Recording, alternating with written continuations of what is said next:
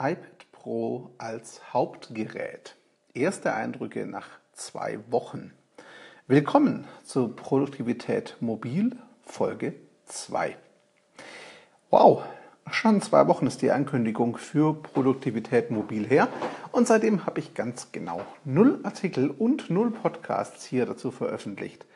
Äh, was ein toller Start. Nicht. Aber für die Ruhephase gab es natürlich auch einen Grund und der besteht nicht darin, dass das iPad Pro auf einmal satt hätte. Nee, ganz im Gegenteil. Ich hatte einfach extrem viel zu tun. Das war Vor- und Nachteil gleichermaßen, denn einerseits kam ich nicht dazu, hier was zu veröffentlichen. Andererseits hatte ich, weiß Gott, genug Gelegenheit, dem iPad Pro als Hauptgerät auf den Zahn zu fühlen und kann euch jetzt meine ersten Eindrücke aus zwei intensiven Arbeitswochen schildern. Nochmal ganz kurz zur Erinnerung, es geht hier nicht um ein Experiment. Ich bin ganz bewusst komplett auf das iPad Pro 9.7 Zoll als Hauptgerät gewechselt und habe mein MacBook 12 Zoll damit abgelöst. Einzige Ausnahme, bei Kreative Kommunikationskonzepte K3, der Videoagentur, bei der ich arbeite, da ist es natürlich schon so, dass ich an einem Mac Pro arbeite. Liegt einfach daran, dass ich einerseits ab und an mit Premiere, also Adobe Premiere Videos schneide und andererseits dort auch iOS-Apps mit AR-Kit-Integration entwickle, beziehungsweise gerade dabei bin, die zu programmieren. Ähm, und für beide Aufgaben ist ein Mac aufgrund der dafür benötigten Programme einfach unverzichtbar. Alle anderen Aufgaben außerhalb der K3 erledige ich jedoch nach wie vor auf dem iPad Pro und ich bin damit, um das schon mal vorwegzunehmen, total glücklich.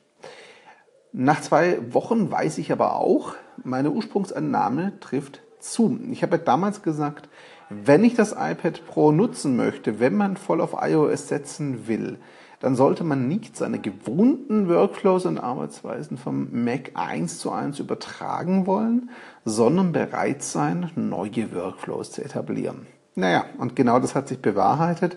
Ich bin zwei, dreimal gegen die Wand gelaufen, als ich versucht habe, es genauso zu machen wie auf dem Mac. Ähm, aber als ich dann bereit war, das umzustellen, hat es hervorragend funktioniert. Eine Ausnahme gab es in den letzten zwei Wochen und das war mein Webinar beim Social Media Sommercamp. Da kam nämlich Spreed als Webinarsystem zum Einsatz und das läuft nun mal auf Flash. Da hatte ich mit dem iPad Pro leider keine Chance und habe mir das MacBook Pro meiner Partnerin ausgeliehen. So ein Überblick mal über meine Erfahrungen aus den letzten beiden Wochen iPad Pro als Hauptgerät. Was mir am meisten Spaß macht, ist das Arbeiten mit Text und PDFs. Das sind die drei Apps IA Writer, Liquid Text und PDF Expert ganz, ganz weit vorne und für mich super wichtig. Und das Lesen von Texten macht auf dem iPad ohnehin mehr Spaß als am Mac. Der Apple Pencil hat sich für mich auf jeden Fall als Schreibtool durchgesetzt. Ich bin grafischer Analphabet und habe nun wirklich keine zeichnerische Ader, aber in Kombination mit GoodNotes schreibe ich inzwischen nicht nur meine Meeting-Notizen, handschriftlich, sondern auch Tagebuch und Morgenseiten auf dem iPad Pro. Videoschnitt mache ich für mich und Sozial-PR auch auf dem iPad Pro und zwar mit Luma Touch. Da gibt es bald eine Review von mir dazu. Das ähm, ist ein ganz hervorragendes Gerät. Als Audioeditor hat sich Ferret oder Ferrite, wie immer es aussprechen will, für mich bewährt. Damit habe ich auch einen Podcast aufgenommen äh, mit einem Gesprächspartner. Nicht direkt auf Ferret in Kombination mit iPad und iPhone, aber dazu kommt später noch mal mehr. Die Workflow-App habe ich tatsächlich bisher viel zu wenig genutzt, das werde ich aber nachholen. Das Smart Keyboard ist für mich tatsächlich unverzichtbar. Ich tippe zwar unheimlich gerne auf dem iPad Pro, werde auch mal ein Tutorial nur zum virtuellen Keyboard machen, weil das hat doch eine Menge coole Funktionen, aber ich bin auf den physischen Tasten einfach deutlich schneller und ich mag das Tippgefühl und das Material des Covers erstaunlicherweise. Bei mir auf dem iPad Pro läuft aktuell iOS Beta 4, also iOS 11 Beta 4. Die ist relativ stabil, mancher stürzt sie ab, aber ganz ehrlich, das Dock, das Multitasking, die Files-App, das alles macht es für mich mehr als wert. Ich will definitiv nicht zurück zu iOS 10. Datenaustausch mache ich über die Cloud, über AirDrop oder eben über einen lightningfähigen USB-Stick. Einen AirPrint-fähigen Drucker habe ich noch nicht, aber ein neuer Drucker steht ohnehin an und dann wird der eben abgelöst, also der jetzige. Präsentiert habe ich in den zwei Wochen auch schon ein paar Mal vom iPad. Mit dem Lightning auf HDMI-Adapter war das überhaupt kein Problem. Das stimmt nicht ganz, muss ich zugeben. Es gab ein paar Probleme. Zum Beispiel hatte ich einmal den Fall, dass ich erst die YouTube-App öffnen musste, dort ein Video starten und dann habe ich erst den anderen Bildschirm übertragen können. War ein bisschen seltsam, schreibe ich aber noch der iOS 11 Beta zu und wird im Produktivsystem nachher hoffentlich deutlich besser. Bildoptimierung fürs Blog ist noch ein bisschen sehr händisch, also sprich, da muss ich noch viel von Hand machen. Da suche ich noch nach Apps und Online-Services oder einem Workflow, ja, Workflow, mit dem ich diese Bildoptimierung etwas weiter automatisieren kann, aber das kommt sicher noch. Zusammenfassend, iOS 11 und das iPad Pro sind für mich genau die richtige Lösung. Meine Erwartungen, meine Hoffnungen haben sich bestätigt. Ich arbeite sehr viel lieber auf dem iPad Pro als früher auf dem Mac. Ich bin deutlich effizienter und ich habe einfach auch mehr Spaß dran und das finde ich persönlich ganz cool.